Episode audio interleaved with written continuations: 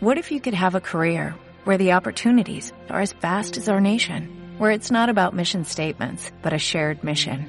At U.S. Customs and Border Protection, we go beyond to protect more than borders, from ship to shore, air to ground, cities to local communities. CBP agents and officers are keeping people safe. Join U.S. Customs and Border Protection and go beyond for something far greater than yourself. Learn more at cbp.gov/careers. Hola, ¿qué tal? Bienvenidos a, esperemos, su recordado y nuevamente favorito podcast Multiversas. Eh, estoy acá con mis queridísimas compañeras, por fin estamos completas. Hola. Estamos tan felices que nos hacemos autobombo, obviamente. Hola, Analia. Yo soy Cata. Y estamos completas por fin, nosotras. Después de bastantes, Lunas. de muchas lunas, no cantaremos porque estamos sobrias. Y nada, antes de empezar, queremos agradecer a nuestros auspiciadores guapos, bellos, esbeltos, jóvenes, fornidos. Sobre todo jóvenes. Sobre todo fornidos, Ok. sobre todo guapos. Son guapísimos. Es buenísima persona. Nave espacial. grandes, los de nave espacial.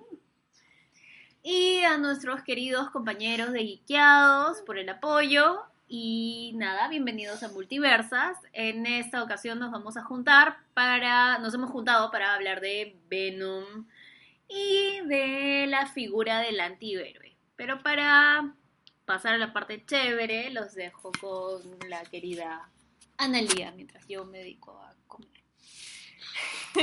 Bueno, cuéntenme, o sea, en general, Venom ha recibido muchas críticas en muchos lugares, pero a ustedes, ¿qué les pareció Venom? A mí, en realidad, me gustó un montón. A mí, o sea, un montón es una exageración. A mí me gustó. Yo siento que cumple con ser una película mayores de 13 años, no muy intensa, no muy gore, porque se pudo ir al gore con Venom, y no lo hizo porque es para mayores de 13 años, entonces a los niños hay que tratar de respetarlos en lo que se pueda. salvar su inocencia. en lo si que es se que hay algo. Si es que todavía hay algo en esta era de la sobreinformación. ¿no? Entonces, Habló la periodista. entonces me parece que, que sí este es una película que cumple con su objetivo, que es entretenimiento. Pero ya, ¿y a ustedes qué les pareció? A ver. El inicio me pareció un toque aburrido.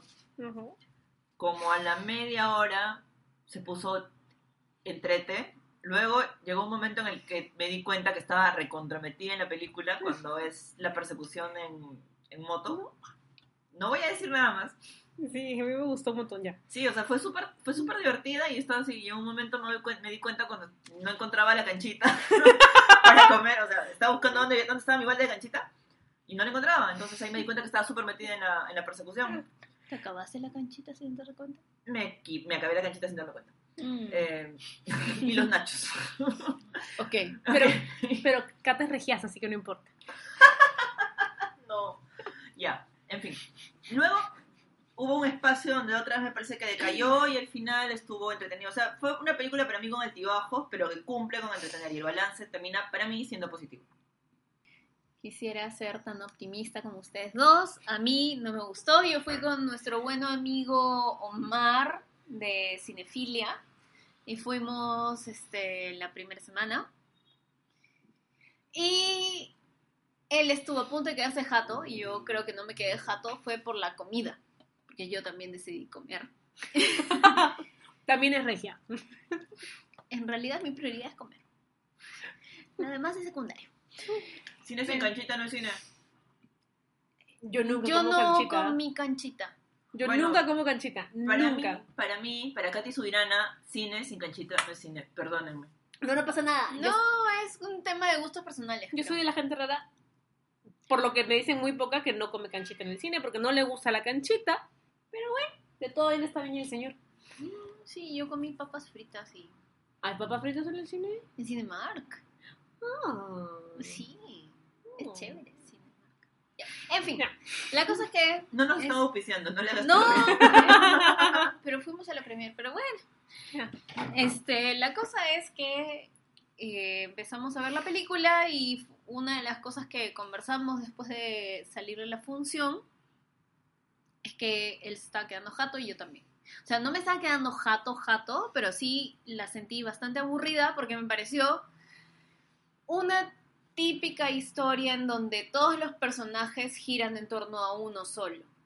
Y tienes a Michelle Williams, que estuvo en Manchester by the Sea e hizo un papel alucinante, es un gran dramón.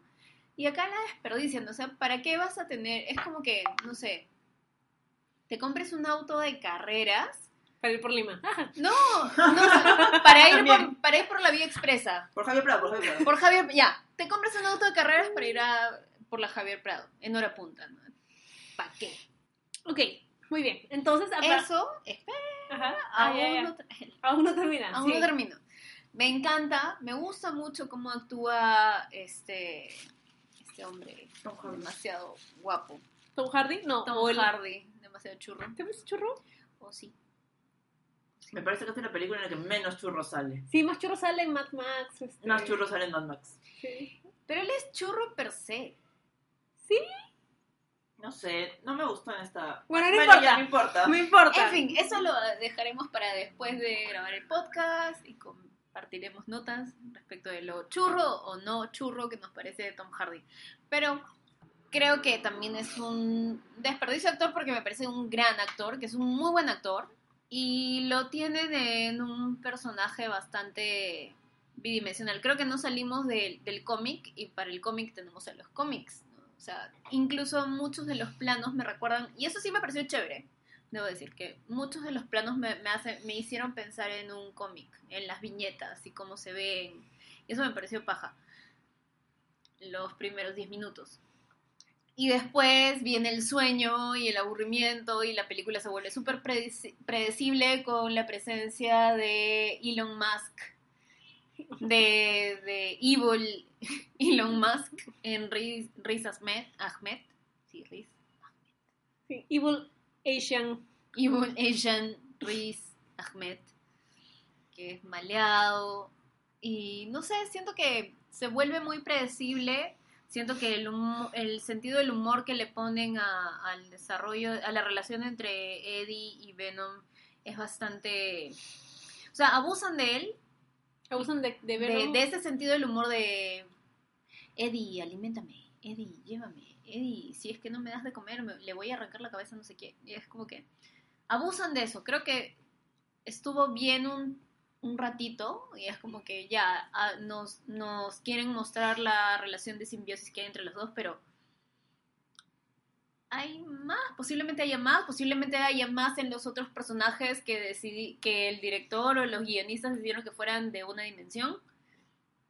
No sé, y siento que se puede haber perdido, que pudo haber una mejor película, pero debo decir que los 10 últimos minutos me parecieron súper, súper, súper emocionantes y súper chéveres. Bueno, a mí lo, que, lo que me gustó, me gustó de la película fue la, el tratamiento visual. Me gustó la voz de Venom. Me pareció que había un súper buen contrapunto. Y ¿Quién no- le pone la voz? El mismo, El mismo Tom Hardy. Oh, Sí, súper bacán. es bien Dr. Jekyll y Mr. Hyde. Sí, bien bacán. A mí me gustó mu- mucho. Y, y más bien este contrapunto de humor entre los dos sí me agrada. Tal vez a veces pueden abusar un poquito, pero sí creo que sirve como para mostrarte un poco cómo es convivir con este simbiote. Con ese simbiote o, con, o, cómo es convivir con voces en tu cabeza si es que nos ponemos así Ya más. más abiertos y pensando que esta semana ha sido el Día Mundial de la Salud Mental. Habló la psicóloga. Pero eso me gusta. Eh, es verdad que está centra- bastante centrado en el origen de Venom, Ujú. pero esta no, es, esta no es Avengers, esta no es una película que tenga que contar más historias. Es, Es está Sony, es está- Sony. no, no solamente que sea Sony, sino que no tiene un pool de superhéroes que tenga que mostrar diferentes voces. O sea, la voz principal es la de este pata. Sí, pueden haber o sea, desperdiciado caracteres, etcétera, pero en realidad a mí me pareció que, eh, no sé, Michelle Williams era ah, de- demasiado, demasiado mayor para... Están por ahí los dos, ¿eh? debo decir. No sé, en fin. Hablando en nombre de las mayorcitas. A ver, ustedes han leído el cómic, ¿no? En realidad, yo leí cuando aparece en Amazing Spider-Man 300, pero no es que haya seguido mucho la historia de Venom. Es tan chancona. ¿Tú lo has leído? No. Yo tampoco. Yo más bien esperaba, o sea, más bien pensaba por, los, por lo que estaban diciendo que ustedes sí lo habían leído. Yo me declaro ignorante en la materia. La primera vez y única vez en mi vida que, lo vi, que vi a Venom fue... No, no es la primera vez. No miento, sí fue la primera vez, pero no la única. En Spider-Man 3. Tan mala. Muy mala película. Ah, yo no vi esa película. No la veas. Ah, no la veas, sí. No, Oh, si te quieres reír. No, ni risa. En fin. Ahí me enteré que Venom ex- existía. Luego lo he, vis- he visto algunas de las portadas de los cómics de Venom, por lo que me enteré que tiene cómics que llevan su nombre. No. Pepsi Cards. Y Pepsi pastor. ok. Pero no me imaginaba que era un personaje lo suficientemente importante como para hacerle una película. Sí, de- o sea, de hecho, él, él aparece en, en Spider-Man como una antítesis, un foe, para no ponerle el, el nombre villano, como un foe de Spider-Man. Es un némesis. Es un némesis. Está bien, es un némesis. Pero luego le, le- lo retoman y cuando lo retoman es que le dan este carácter más bien de, de antihéroe. Porque, Ya. cuan- porque cuando él empieza es como más, es más villano, Pero luego lo reinterpretan y... y- ¿Qué, qué- ¿Por qué qué se dije? ríe? ¿Qué hice? No, no, nada, estoy pensando en estupidez. En, en Redcon, en el Redconeado. No, es que esto que dices que primero era villano y luego se eh, adquiere el carácter de antihéroe, lo que lo hace como no el bueno bueno, pero sí estar del entre comillas del bando de los buenos. Disculpen la referencia estúpida, pero no pude evitarlo. Me hizo acordar a Rápidos y Furiosos, donde todos los malos terminan siendo buenos. Oh, por Dios. Oh, bueno. Oh, por Dios. Per- perdón, perdón, perdón, perdón, Espérense, perdón. necesito beber. Y en este momento Chelito le da un sorbo a la copa de vino que estaba impoluta y intocada. bueno, eh, la- lamentablemente no podemos seguir con, con el comentario de Cata porque ninguna de las dos ha visto Rápido y Furioso. Yo sí No, un momento. Debo decir que ella, y estoy señalando a Kata, me llevó a ver Rápidos y Furiosos, Furiosos. Y me financió la entrada. No te preocupes, vamos. Yo me encargo. Tenía que verla porque tenía que comentarla. y yo la Y quiero ella ver. me llevó. No, yo sí Me siento violentada. Porque ella me llevó. Y tengo un problema con cine. A mí me gusta el cine. Entonces voy usualmente. Y ella me llevó. Pues yo sí la quiero ver porque me parece que es parte de la cultura de ¿Popular? popular de los últimos Puedes años. perdértela. Y yo creo que no. No, pero, pero- pero igual me gustaría Bajo esa premisa tienes que ver a su madre. Ya había su madre 1 y 2. Agárrate. Agárrate, Charito. Agárrate, Catalina. Acá la cultura pop, el soft power. Pero bueno, ya. Corriendo un tupido velo de la referencia y todo esto. eh, Es que es, es que es cierto. es claro que es cierto, pero es que le dan, Yo no digo que no, simplemente. Le dan este otro peso, lo reinterpretan y descubren todo el potencial y ahí es que Venom se vuelve un personaje. Porque al inicio solamente estaba con... Y es hasta de culto, creo. ¿Qué? Hasta de culto, o sea, tienen. Hay todo un tema. Y pareciera que estuviera. Que, que él hubiera enganchado mucho con cierto tipo de perfil de persona. O sea, si hay algo que, que han repetido mucho en las críticas en torno a Venom es que engancha con un público específico que son los adolescentes. De repente ese es el propósito, ¿no? Mm, no lo sé. O sea, a mí sí me parece que, o sea, con Venom podrían haber sido super gore y no lo hicieron. Porque, o sea, porque por, por el cómic sí podría haber sido mucho más intenso. Y creo que no lo hicieron pensando en estos adules- a- adolescentes, adolescentes somos nosotras, perdón. Forever, forever young. Estos adolescentes para que puedan ver y los papás no, no se arrasguen las vestiduras Ujú. viendo la película, ¿no? Por eso tampoco vemos escenas de sexo. Ni, De nada. No, Solo, solo comiendo langostas. ni, vivas. ni escenas mucho más intensas respecto a la alimentación de Venom que podríamos haberla visto. Claro, que él amenazaba cada rato, voy a hacer esto, voy a hacer esto, pero no lo hace. O sea, Venom- necesito consecuencia en Venom. Pero es que si es una película para 13 a más, creo que tampoco puede irse mucho. Y a mí me gusta, o sea, así como está, funciona. No va, o sea, no me parece que sea una película de culto, esas que trascienden el género Ujú. y todo. No, No. pero funciona. Yo me entretuve, me hubieron partes súper emocionantes como la- esta persecución, pero no lo dejamos allí para no revelar más. La de los últimos 10 minutos. Ah, no, No, la de la moto. La de la moto, Ujú. que cuando sa... Uy, no. Era como que estaba así, ¡ah! Y al final también termina como... mm, De manera Al bien final tre- es muy chévere. trepidante e intensa. Y esta idea de los, ah, de, de los underdogs o de los losers, que creo que puede encajar con... Pero Eddie no es un loser, o sea, es un loser a partir de lo que de una de un tema muy No. específico que es traicionar a la novia. No, es- No, Pero antes no, de no, eso no, él no, no, era no, un no, no. loser. Yo creo que Eddie es un loser en la medida de lo que se supone o de la convención social de lo que se supone debería ser o hacer una persona de determinada edad o con determinadas características o determinada profesión o determinado Pero esa es la interpretación. comillas. Pero esa es la interpretación que tú le estás dando porque él se supone que es un periodista famoso y es conocido por ser como que súper edgy. Sí, y tiene pero- un programa exitoso. O sea, él Ah, se pero- vuelve loser en el momento en que traiciona a la novia y. No, o sea, como no, que- yo lo que creo que es que él, si bien le, le fue bien, de hecho ya el- Michelle Williams en un momento te, te insinúa que él se mudó porque ya estaba teniendo problemas en el otro lugar, porque tiene este carácter tan impulsivo y arrebatado que no sabe moverse en las convenciones y por eso lo terminan de votar en su chamba. Entonces sí tiene problemas de carácter y eso es lo loser, o sea, que no se sabe controlar, que no es Loser, loser. sino- no, claro. Y de ahí termina Luce porque pierde el departamento, está en un cuchitril, no tiene chamba. No, Lo tuvo todo y lo perdió. lo tuvo todo y lo perdió. Lo perdió. Y Eso es lo, que lo hace, es lo que lo hace un loser. Claro, lo tuvo, todo, lo, lo- lo tuvo todo y no lo pudo mantener por su carácter. Y creo que es el motivo también por el cual su, su contraparte se identifica con él.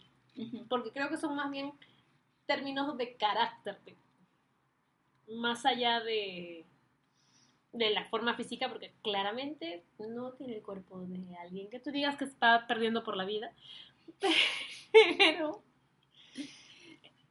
creo que va... Es que el simbionte lo vio y se sintió identificado, dices. No, y de hecho le dice que, que son... Sí, que claro, son- los dos son losers. los dos son losers. Los dos son Sí, losers. por eso le queda bien. No, no sé si el simbiote lo vio y se sintió identificado, sino que en todo caso entró, o sea, el simbiote entraba a diferentes cuerpos. Claro, pero- entró al claro. suyo y ahí se encajó, ¿no? O sea, Claro, sintió es que, que sintió es que era el más- lugar donde encajaba. sí. Que es más metafórico. lo Claro, pero en eso, en ese sentido y pensándolo, pensándolo bien, es, es bien adolescente todo, pues, ¿no? Claro, Todo es bien hiperadolescente. adolescente. Y además es esta búsqueda, ¿no? De no querer estar solo, de necesitar a un compañero Cuando te sientes diferente. cuando te sientes diferente. No eres el diferente solo, no eres el, el, el único bichito raro. Hay otro bichito raro contigo. Mm, Sí, sí, sí, es cierto.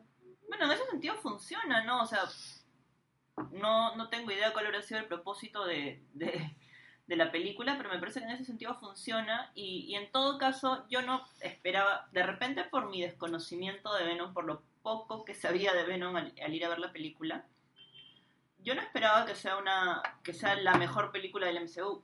No, aparte porque no es completamente No la- es del el MCU. Ah, ok. Pertenece a Marvel, pero no es MCU. Lindo cameo de Stan Lee. El día que no haya cambiado de Stan Lee va a ser Va a ser doloroso. tan difícil. Huevo. A Y en fin, difícil. corramos, co- Corre madera, madera acá. don- corramos un estúpido velo. Pero antes de dejar Venom, yo quería preguntarles qué les parecieron las escenas del final. Las postcréditos. Sí, Las postcréditos. las postcréditos. Ya, yo obvio la primera y me voy de frente a la segunda. Ok, tú me falta la segunda, tú viste la, la primera. Yo vi las dos. Ya. Yo vi- yo vi la- Está bien, yo Yo sé que viste las dos, pero la, en realidad la primera te habla, no sé cómo le haya ido eh, a ver un- en taquilla en general, no sé si es que se manden con la segunda, pero si se va, a la segunda ya has visto clarito cuál es el camino, porque Carnage o- es el, el villano de Venom. O sea, ya si es el villano de Venom, imagínate lo completamente locazo que está este pata. Y el casting que han elegido me Es parece maravilloso. O sea, en realidad a mí ese pedacito me ha hypeado más que toda la película. Yo también me emocioné mucho al ver a Woody Harrelson. Por favor. Es que yo a él le creo. Pero él no es infalible. Él estuvo en solo. No, no, no. Y no, eso jamás el problema, el problema en solo no fue él. El problema en solo fue la historia. Pero es que el nombre Woody Harrelson no es cualquier nombre que tú... No es, no es uno de los actores de Rápidos y Furiosos que puede actuar en cualquier cosa. Y no le vas a pedir mucho porque él es un... La roca respect. Ya. A él no le puedes pedir ser un actor dramático, de método. No, era una broma, sáltale es nomás. enorme. Es enorme y es nana a veces. Pero nada más. No, la lana es bien dice. Ya, no importa. ¿ves? Es Ya, igualito. el problema con Solo fue otro, fue la historia, no fue Woody Harrelson. Emilia Clarke sí tuvo serios problemas, pero bueno. Todo solo tiene grandes problemas. Pero no Woody Harrelson. Ok, bueno, entonces este... A, A mí- lo que voy Ajá. Es que Woody Harrelson después de solo ya no es garantía de que lo que viene después es algo bueno. Un tropiezo en el camino lo tenemos todas. Este es el momento en el que entre nosotras decimos drinking game cuando no sabemos nada mejor que decir. Lo que pasa es que no puedes poner a un, o sea, no puedes pretender que porque un buen actor está en una película, la película tenga que ser No, buena. no, no, no tiene que ser buena, pero a mí en realidad me da, me, me da interés, aparte por cómo es la dinámica entre estos dos. Pero si prestaras atención a lo que he dicho, es Woody Harrelson ya no es garantía de una buena película. Lo que antes creo que se hacer, porque hemos visto grandes películas de él. Oh, sí. E incluso hasta las más absurdas, como Zombieland, son chéveres. Él escoge papeles chéveres. Y, eh, y él es cualquier cosa en la película que es cualquier cosa que es solo. Bueno, vamos a seguir discrepando, pero solo no es el tema de nuestro Sí, podcast solo hoy. es el tema de nuestro podcast. Ya, y hablemos de la segunda escena. Por favor, post créditos. Necesito que sea diciembre y verse. Oh, Yo- sí. ¿Qué, ¿Tú qué? Yo tuve que llegar a, perdónenme, de verdad, pueden bullearme después de esto. Tuve que llegar a mi casa a googlear. O acá. Bullearte acá en vivo. Ah, también pueden bullearme acá. Sí, claro. Este, nada, tuve que llegar a mi casa a googlear. ¿Por qué? No, no, no. Porque no entendía de qué iba. Y dije, ¿qué pasó acá? Dije, Se llama Into the Spider-Verse. Bueno, como ya hemos hablado alguna vez en este hermoso podcast, hay multiversos. No, y de hecho, cuando colindan, ¿por qué han colindado? ¿Qué ha pasado? Todo se desarrollará en, este, en esta telaraña que se viene, literalmente. Y a mí me gustó, y además me, me- me gustaron los gráficos, me gustó la, la inocencia. Sí, es bien ahí. ¿sí? De hecho, pero Sí. te digo, de verdad me dio mucha curiosidad. Y llegué a mi casa, me puse a googlear y dije, ah, ok, esto, esto se ve interesante. No, no sabía que lo, lo- van a estrenar en diciembre. sí. creo que es diciembre, sí. O, o le estrenan Por ahí, a fin de año. Por ahí, principios de año, fin de año. Creo que va a ser diciembre acá también. Pero sí, sí me, sí me despertó curiosidad. Lo que sí me dio pena fue que mucha gente que estaba en el cine dijo, ah, el cine al que yo fui. Yo fui a verla ayer miércoles a Cineplanet San Miguel. Y, y cuando terminó, un par de personas escuché la salida y dijeron, ¿qué es eso? ah? ¿Qué fue eso? ah?". O sea, digo, yo tampoco sabía que era eso, pero no salí preguntándome, ¿qué era eso? ah?". Si no fue, "No, sí, curiosidad. No Pues sí, es que todavía creo que hay muchos prejuicios respecto a las películas animadas a las series animadas en general, de las cuales yo soy una gran defensora. ¿Ya vieron Steven Universe? Pero no solo eso, es que creo que este todo el Spider-Verse acá no es tan conocido como para que, o sea, la gente, o sea, donde fui sí lo vi y fue como que la gente estaba súper hypeada y emocionada. Y cuando me dieron a Miles Morales, la gente gritó, o sea, fue súper chévere. Sí, de- creo, que, creo que tiene que, tiene un público. En general, este el todo el Spider-Verso, por así decirlo. Pero también sé que a nivel en general, seas un público conocedor o no, los dibujitos generan cierta distancia, bueno, un poco de prejuicios innecesarios. Pero de manera, o sea, en realidad me, me hypea muchísimo más incluso que la película de Carnage. Bueno. Es que se van a juntar las líneas. Es que claro, es que obviamente en dibujo el, el papel aguanta Es más que, cosas. y puedes hacer eso, o sea, El papel aguanta más cosas. creo que, y creo que ese es un, como que, es un espacio que hasta ahora no ha sido explorado. Porque, por decirte, Marvel no ha sacado películas cuando podría sacarlas. DC está entrando a, Sí, sí ese, está. a ese universo y creo que le ha ido muy bien con Teen Titans, la película. Creo que le va mejor con las películas animadas que... Le va mejor con cualquier cosa menos que con su universo cinematográfico. Ay, la de Batman Lego fue genial. Ya. Amo a Batman. Porque además es este. Y tuvo muy buena retribución en ventas a Lego. Hace poco entrevisté a una señorita representante de Lego y me dijo que si bien la franquicia que más dinero de Lego produce es la de Star Wars, el hecho de que hayan películas relacionadas con Lego, como por ejemplo Batman, aumenta un montón las ventas de los merchandising. Y aquí en Perú es, la ter- es el tercer país en, Latino en Sudamérica. En- En ventas está en tercer lugar en Sudamérica. Lo que pasa también es que tienes que darte cuenta que las películas de Star Wars sí funcionan. Entonces tú necesitas de complementos o de aditivos para tener acceso a las historias de, de tus héroes favoritos si es que miras al universo Star Wars. En cambio, en DC, lo que tienes es bastante malo a nivel de universo cinematográfico. Sí, y verdad. tienes, y tal vez la mejor película de Batman de los últimos tiempos, de los últimos 10 años, es la de Batman Lego. Después de Nolan todo es ilusión. Bueno, no sé, Ujú. no voy a- no, eh, yo estaba afuera, estoy volviendo, por si no se nota en el audio, estoy volviendo, estoy volviendo. Eh, corramos un tupido velo porque no se acuerdan algunas afirmaciones que se han hecho, pero es momento de pasar a nuestro segundo tema de la noche. Y es que, bueno, Venom es un antihéroe. Y esto nos da pie para hablar de si los héroes son buenos, los antihéroes son mejores. Cha, cha, cha, cha. Ah. Después de una sesuda investigación, tengo un cuadrito de triple entrada. Se ríen, pero tengo mi cuadrito de triple entrada.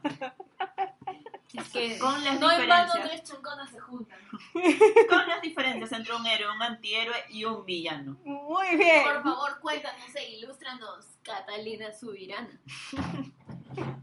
Bueno, las el héroe se caracteriza por adecuarse completamente a lo que la sociedad desea de una persona de bien, usar medios lícitos para, para resguardar el bienestar de esa sociedad en la que se maneja. El aburrido de, de Superman. El aburrido de Superman y el aburrido de Capitán América que me parecen encantadores, pero aburridos pero encantadores. Son bonitos, pero aburridos. No decía bonito, me decía, que me- digo que me parece encantador el personaje. Bueno, el, el héroe también puede sacrificarse en nombre del bien común.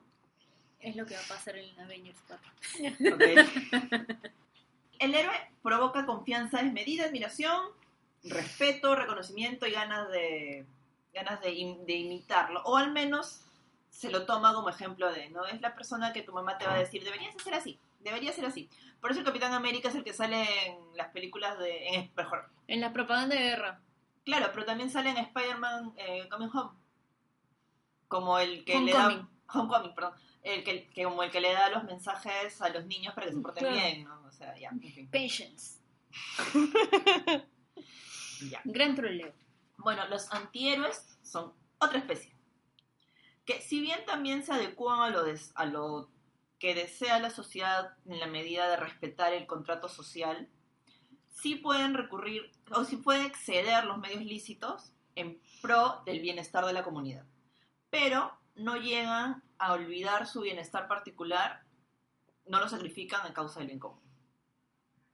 No son huevos. Perdón. Perdón. ok. Perdón. Eh, en cambio el villano, bueno, el villano es el villano, pues, ¿no? El villano es el malo. Malo Ya. malote. Sí, o sea, no, en mi cuadro de triple entrada simplemente dije, ¿qué, qué, qué- qué- qué le estoy tratando de dar al villano? El villano es el villano, pues es el malo. Es el mal gatito. El mal latino. Oh. Bueno, y ese fue mi resumen ejecutivo de héroe, antihéroe y villano. Oh, gracias. ¡Bravo! ¡Bravo!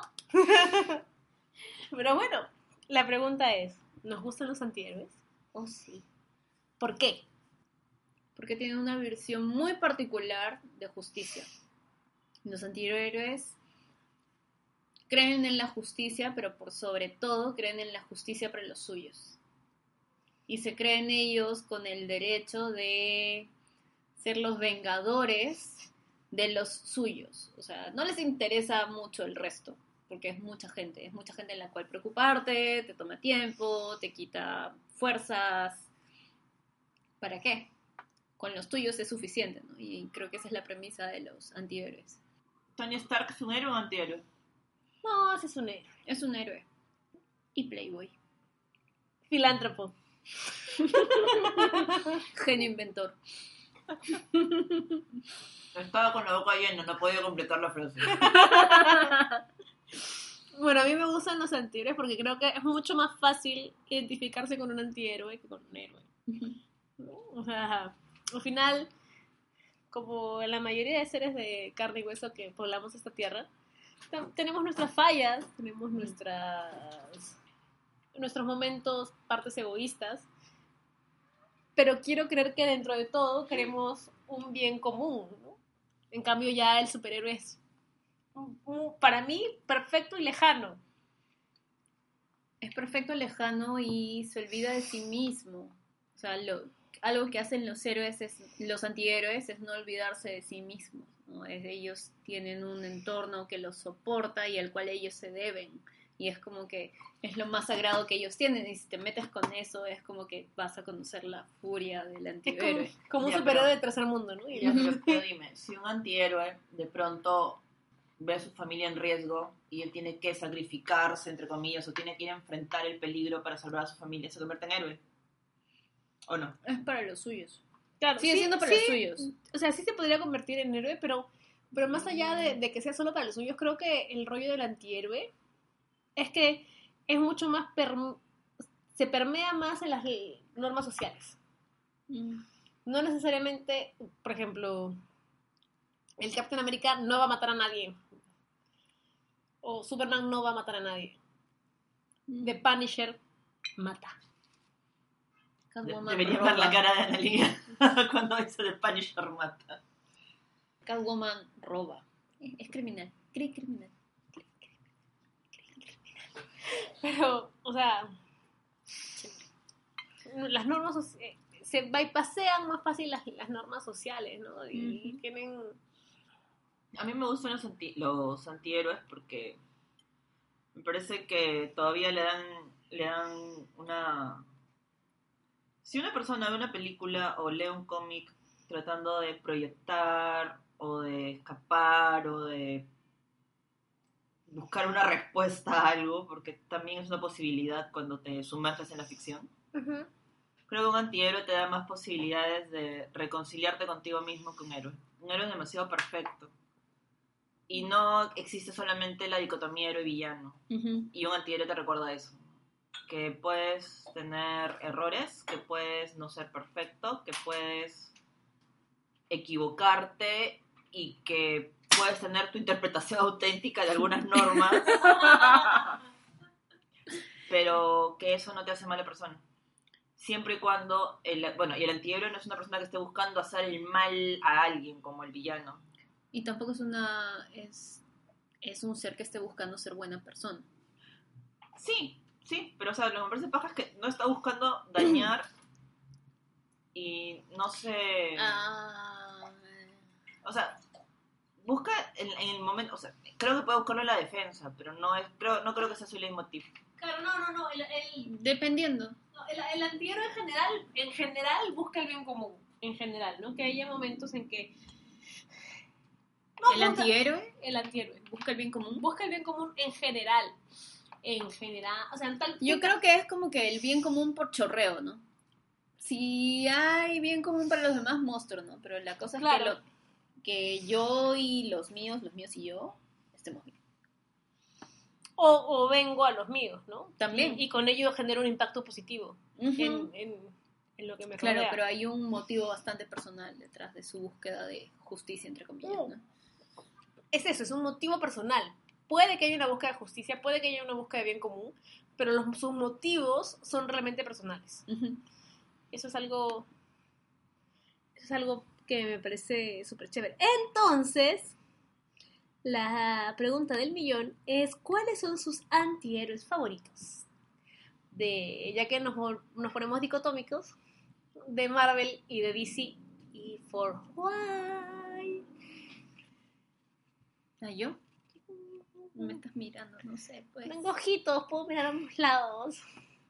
Bueno, mi antihéroe favorito, por nostalgia adolescente, es Gambito. ¡Oh! Y eso que tengo muy poco conocimiento de X-Men, pero bueno. No. Lo siento.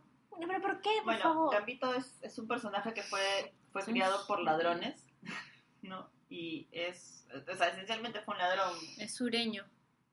es sureño. ¿Sureño? Sí, claro. Pero en un momento, que es el, el momento en el que lo conocí, mi novio, ¿no? El, el momento en el que lo conocí, él no es que luchaba contra sí mismo, sino que desde, desde su ser, o sea, se- desde reconocerse criado por, desde reconocer que él también fue un ladrón, desde reconocer ciertas mañas que él tiene, pues forma parte de los X-Men y es como que pone lo mejor de él al servicio de... Y eso me, o sea, me parece bacán, porque él en ningún momento niega lo que es, ¿no? O sea, y cuando tiene discusiones, en, en broma o en serio con los demás miembros del equipo, él es el mismo sinvergüenza de siempre, ¿no? O sea, él se bañó en mantequilla y todo le resbala. Y eso me parece, o sea, le resbala en la medida que, bueno, yo soy así, pues, no te gusta, ¿qué voy a hacer? No es mi problema.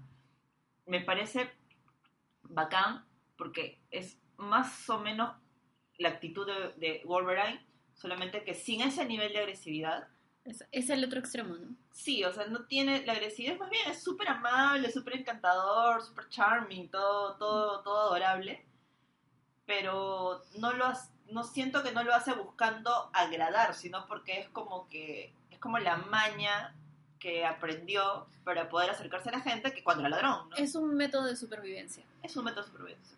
Entonces, a mí me parece realmente encantador y no encantador de, ay, qué bonito que es. No, sino me parece un personaje encantador porque me parece un personaje muy honesto. En algún momento se estuvo hablando de Channing Tatum para hacer Sí, de Gambit. Bueno, ya que Cata y tocó subió la- la temperatura en este lugar de repente. Ya que Cata habló del antihéroe favorito de Marvel, sigamos con antihéroes Marvel. ¿No tienes ningún antihéroe Marvel fa- favorite? Héroe de Marvel. Me gusta mucho Deadpool, pero es ya tan. No sé, su, su sentido de justicia es tan subjetivo y es como que lo que necesita hacerse justicia en el camino, bueno, pues si puedo aportar bien y si no, fresh, no hay problema. O sea, él como que no se quiere comprar líos después de lo que a él le ha pasado. Pero siento que ya es el ex, o sea, el antihéroe, el antihéroe llevado al extremo. Y es también una forma de protegerse frente a todo el pasado, frente a toda la vida en la que él tuvo que renunciar por verse este, expuesto a, al desarrollo de su superpoder, entre comillas, que fue de alguna forma también lo que condenó su relación anterior y, y fue el fin de su vida anterior también. Pero, no sé, podría ser él, sí, pero no, yo le tengo más amor a. Ah, bueno, mi antihéroe favorita de Marvel, De Marvel. es obviamente Jessica Jones. Porque no es, no es ni fregando una superhéroe. Tiene un montón de fallas. Compartimos cierto amor por las bebidas espirituosas. Un poquito. Eh, Birdman. Bourbon. Tiene un montón de. O sea, tiene una agenda bastante egoísta. Reniega de esta idea de ser shiny happy people y salvar a todos y, y- y todos por todos. ¿No? Cobra por lo ¿Por qué que no? hace. Why not? Why si eres buena en algo, ¿por qué hacerlo gratis? ¿No? Y Yo comparto su, su, su bronca por los Shiny Happy People, por Dios. ¿Y cómo eres mi amiguita? Sí, él es Shiny Happy People, no te... ¿Ah? No, no, no, pero o sea, me refiero a la, la- Siento que nos vemos bombardeados todos los días por cosas que te, te- es como que tienes que ser feliz y tienes que ser positiva, hermana. No, o sea, ¿Dónde, desespera. ¿Dónde, en qué mundo te mueves? Publicidad, blogs, el no sé qué, o sea, evangelizadores Sí, de, de- Yo no tengo, de verdad, no es nada en contra y me, encan- me encantó hacer yoga, volvería a hacer yoga, pero hay gente que... Es una de mis mejores amigas, es profesora de yoga, pero nunca le he visto a Analía, o Isabela también, que es una amiga muy querida, también es profesora de yoga, y nunca las he, y nunca las he visto a ellas como diciendo, el yoga te va a salvar la vida. ¿Me ¿Y, entiendes? dónde, ¿Y dónde sí lo ves? Uh, puedo hacerte una lista. Sí, no, porque no es el tema. Que no es el No es tema el de- tema de de hoy y no vamos a mencionar nombres, Y entonces pero ahora. sabemos quiénes son ustedes. We are looking at you. Pero bueno, entonces pasemos a nuestros antihéroes DC favoritos. Y Kata está en este momento ocupada, así que pasaré hacia Charito, que tiene un Pero antihéroe. podemos, DC. antes de hablar de mi antihéroe de DC, de la carcasa del teléfono de Kata, que no es Shiny Happy People, Es- Ah, me la regalaron. Es Mickey Mouse. pero no es Shiny Happy People. Mickey Mouse, no sé, me la regalaron. Tengo, necesito cambiar de celular, me robaron mi celular y me tengo este viejito. Ya ¿Se, no importa. ¿Se aceptan donaciones? Se aceptan donaciones. aceptan donaciones, por favor, contáctenos por inbox. Y a mi antihéroe favorita de DC, obviamente, es Catwoman. Porque ella tiene muy claro que a ella no le interesa la justicia universal, le interesa la justicia para los suyos y le interesa, pa- le interesa la justicia para ella y para Holly. Y el resto se puede morir. Me parece chévere porque preocuparse por el resto, de verdad que es una chamba bien cansada. Y si no, miren al intensazo de Batman. Que dice que se preocupa por el resto, pero lo que él quiere es limpiar su conciencia, ¿no? Porque siente que él tiene la culpa de, haber, de la muerte de sus padres. Y acá, en realidad, algún día hablaremos mucho más en profundo de Uf, Batman. tenemos- Y, ya pasó el Batman Day. bueno, Hablaremos. hablaremos, Hablaremos de él. Hablaremos de él, porque hay, hay mucha tela por rebalar. Rebañar, por cortar, Mucha tela por cortar. mucha tela por cortar. Hay mucha capa. Como dicen los españoles, vaya tela. Eh, o tela, telita, tela. ¿Y cuáles son tu antihéroe favorito de DC? Dada mi ignorancia en, en el, en el universo DC, puedo mencionar a otro antihéroe también de un cómic que no es de DC. Dale. B. Pero B B es de es DC. DC. Ah, no sabía. Es Ahora DC. ya sabes, es Es- DC. es Ah, DC. entonces mi antihéroe favorito de DC es B. Aquí siendo desasnada al aire. Oli. Es DC, es DC. Jack, por favor, desarrolla, que me encanta también. Ah, es Ya, mi- es habla de B. B. Ok, Kata tiene los ojos con brillitos.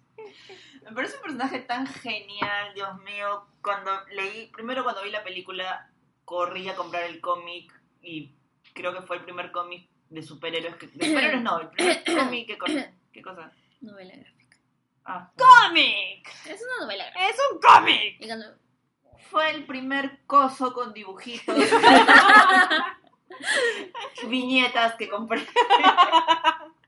es sencillamente increíble. No sé si fue el momento en el que lo leí, pero ese sentido de la justicia tan crudo, tan.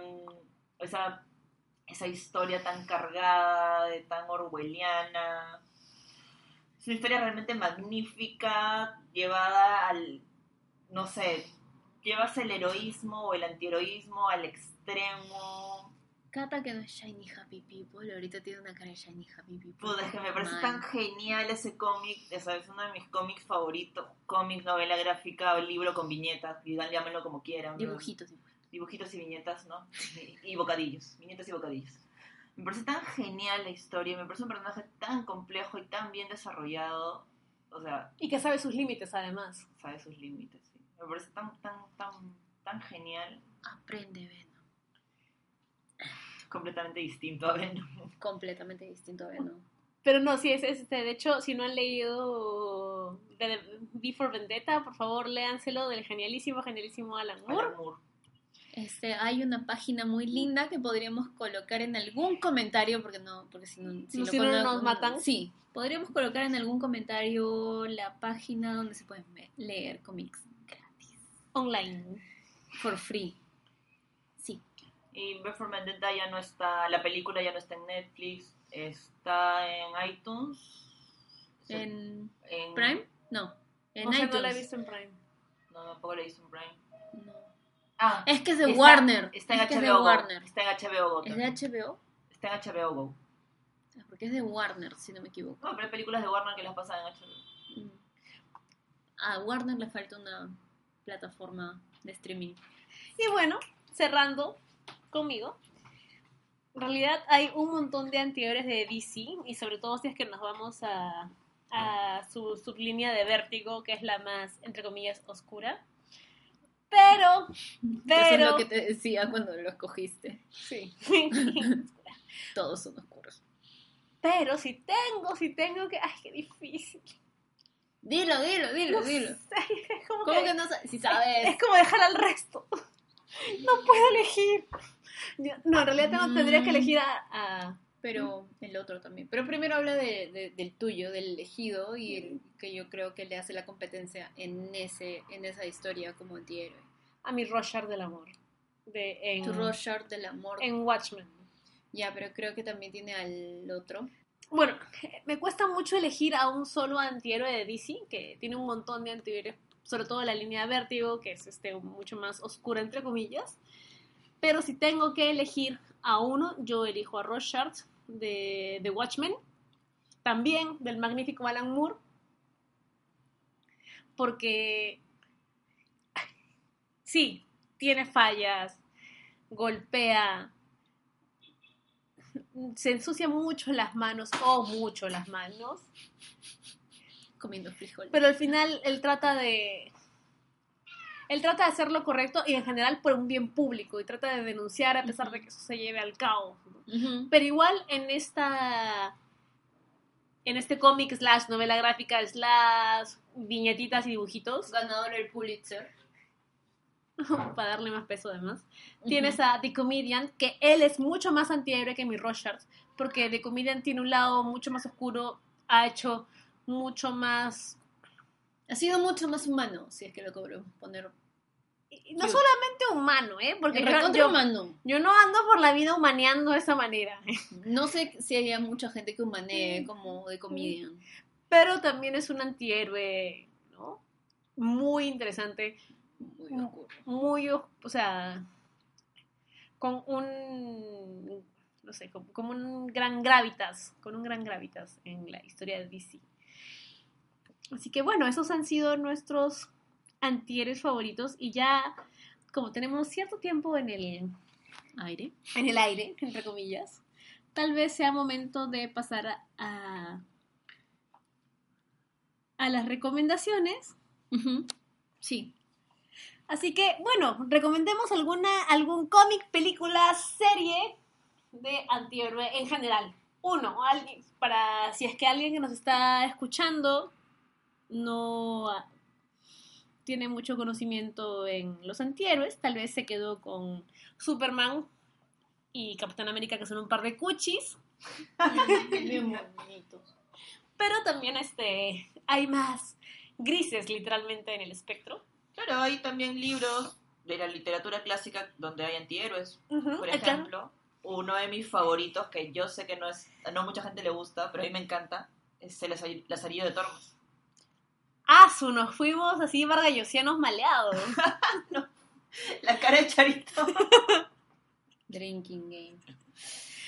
Ah, hombre, es uno de los libros base de la literatura, Vargas Llosa lo dice.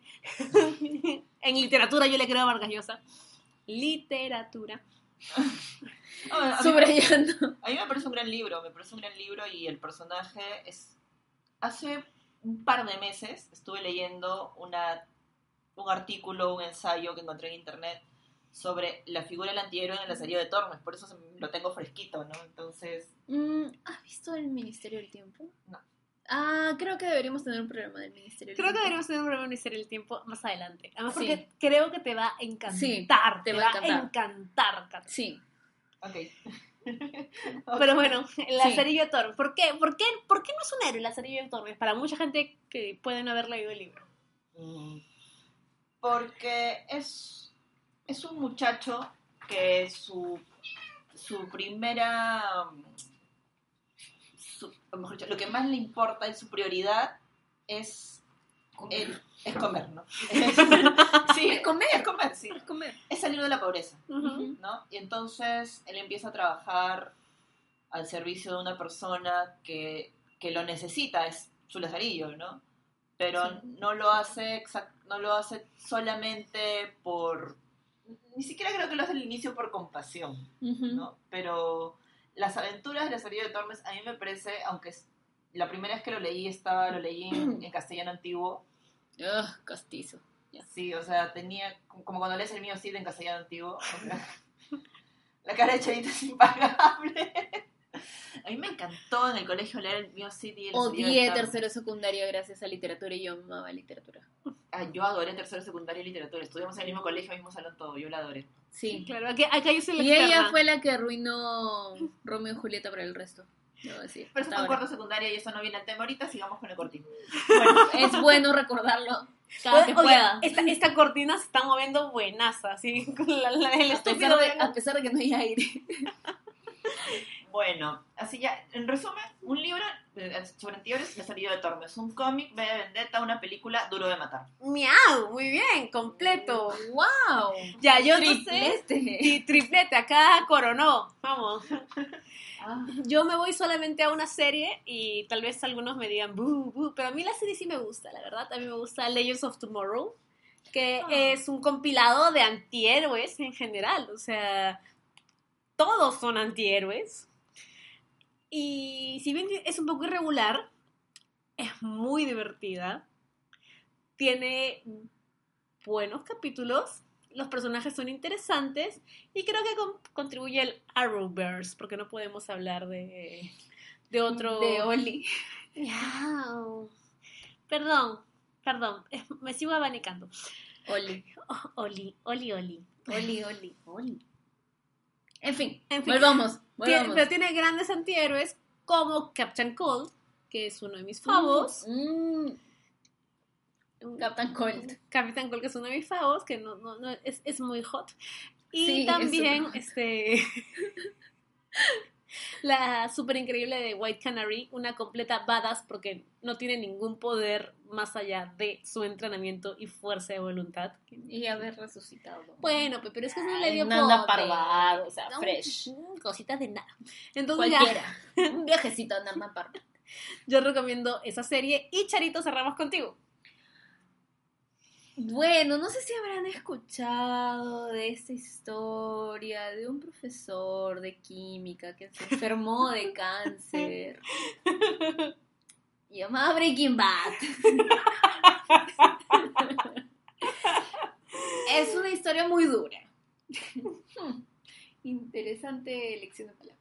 Es una historia muy dura, muy difícil, muy triste, pero llena de emoción. Creo que si hay un creo que si hay una forma de termi- terminar de entender que es un antihéroe es ponerte en la piel de Walter White y desear poder matar a Hank en Ozymandias y hacerlo. que es al final. Pero creo que, que si hay una muestra palpable de los últimos seis años de series y creo que es una gran historia muy bien narrada con, donde creo que no ha dejado ningún cabo suelto, es Breaking Bad. De repente no es del gusto de todos los Shiny Happy People, Yo amo Breaking Bad. no estoy hablando de un Shiny Happy People que están bien derecha, Ah, ya. pero que igual vio Breaking Bad conmigo. Sufrí, sufrí. Fue Sufrimos, sufrimos. Yo sufrí un montón, pero creo que es una gran historia bien contada y creo que, que, que uno termina de entender cuándo es que... Y es cuando todo lo, lo que está a tu alrededor falla y es donde tienes dos opciones, ¿no? Es donde sigo con la corriente y dejo que suceda lo que tenga que suceder y que me pase lo que me tenga que pasar o yo tomo mi destino y las cosas en mis manos y yo decido qué me sucede y yo creo mi futuro y como Walter White en su laboratorio al final de toda la serie es como que lo hubiera hecho otra vez porque lo hice por mí. Es como que creo que no hay final más chévere que ese My Baby Blue. Puta, yo con esa canción lloro. puta. Y con azul y negro jeje Y bueno, este ha sido nuestro capítulo sobre Venom y los magníficos antihéroes de cómics y demás. nos extendimos y expandimos un poquito porque somos multiversas. Así es. Entonces recuerden que estamos en Instagram como Multiversas Podcast. y en Facebook y en Twitter como Multiversas y además nos pueden encontrar a nivel personal. Cata Subirana. eh, soy la muchacha en Twitter e Instagram. Y yo soy arroba TXARITO en Twitter y arroba TXARITO rayita abajo en Instagram. Y las tres por separado y juntas somos multiversas. Que nos vemos en el próximo episodio. Hablaos. ¡Chao! ¡Chao!